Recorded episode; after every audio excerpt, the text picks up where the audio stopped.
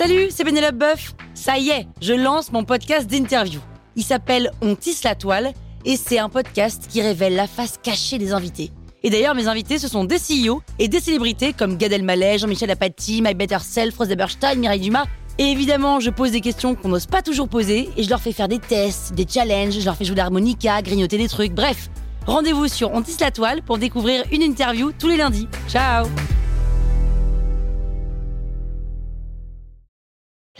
Sur écoute.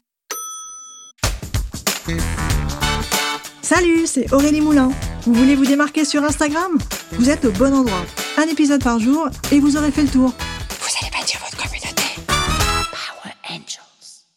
Dans cet épisode un peu spécial en crossover, j'ai décidé d'inviter Véronique Duong, spécialiste en SEO, qui a aussi son podcast Maîtriser le SEO, pour qu'elle puisse venir nous parler des points communs qu'il pourrait y avoir entre le SEO et Instagram. A priori, il n'y en a pas beaucoup, mais pourtant si, les outils et les pratiques avancées en SEO peuvent vraiment nous aider à améliorer nos résultats sur Instagram.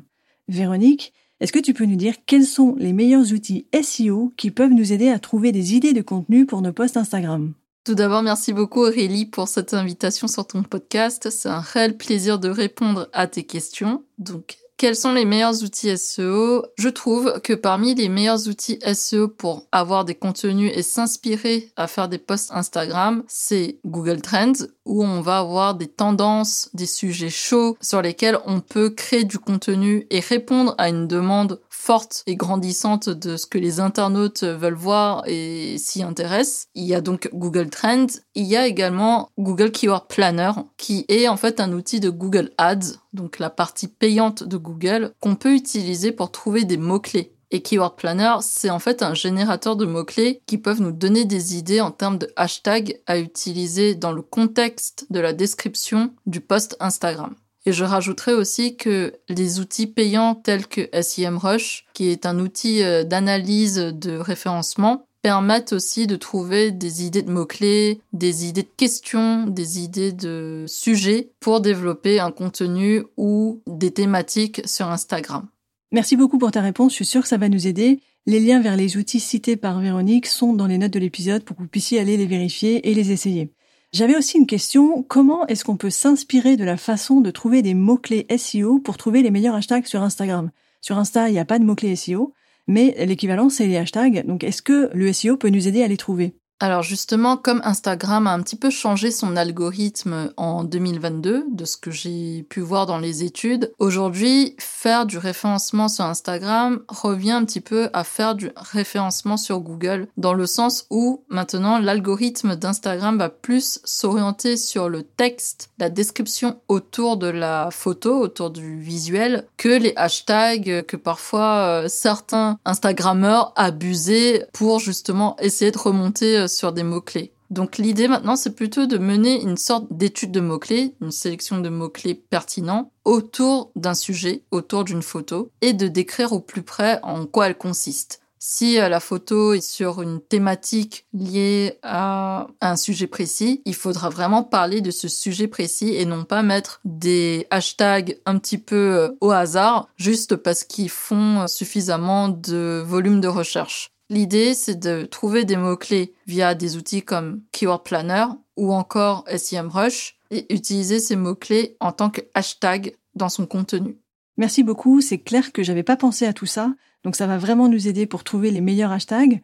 Enfin, j'ai une dernière question qui me titille. Comment nous conseilles-tu d'optimiser au mieux le texte alternatif sur les posts Insta? Pour ceux qui savent pas ce que c'est, le texte alternatif, c'est un champ dans lequel on peut mettre des mots qui vont décrire ce qui se trouve sur une image. Insta ne comprend pas les images, les vidéos et les photos, mais par contre, il lit le texte et il y a un petit champ texte alternatif. Donc, est-ce que tu peux nous conseiller pour euh, bah, qu'on puisse l'optimiser au mieux? Alors déjà pour tous les visuels d'Instagram et même les photos en général, pour le référencement naturel, il faut avoir un nom de fichier optimisé avec des mots-clés et également avoir le texte alternatif qui soit composé de mots-clés. Ça peut être les mêmes que le nom de fichier, mais le plus important c'est qu'on comprenne de quoi parle la photo. Et ensuite, autour de la photo, il faut avoir une description suffisamment longue pour y insérer un maximum de mots-clés parce que c'est vrai que maintenant Instagram fonctionne un peu comme Google et va aller plus regarder qu'est-ce qu'il y a dans la description, le texte, on va dire aussi alternatif, pour bien comprendre de quoi parle la photo et donc la proposer quand on fait une recherche dans le moteur de Instagram et voir en résultat de recherche des photos qui correspondent à notre demande.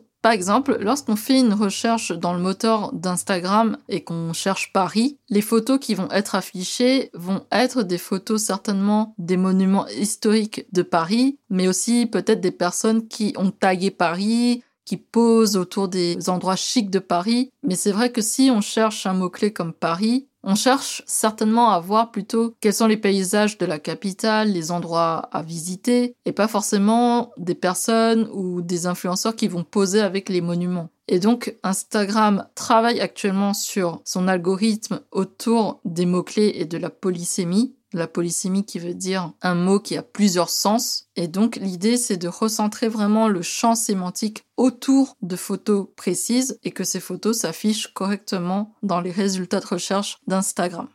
Merci beaucoup pour toutes tes explications, Véro. C'était vraiment très très clair et très enrichissant. Je suis sûre qu'on va pouvoir encore mieux optimiser notre Insta grâce au SEO. Si vous voulez en savoir plus sur le SEO, allez écouter le podcast de la Power Angel Véronique Duong, Maîtriser le SEO. La toile sur écoute.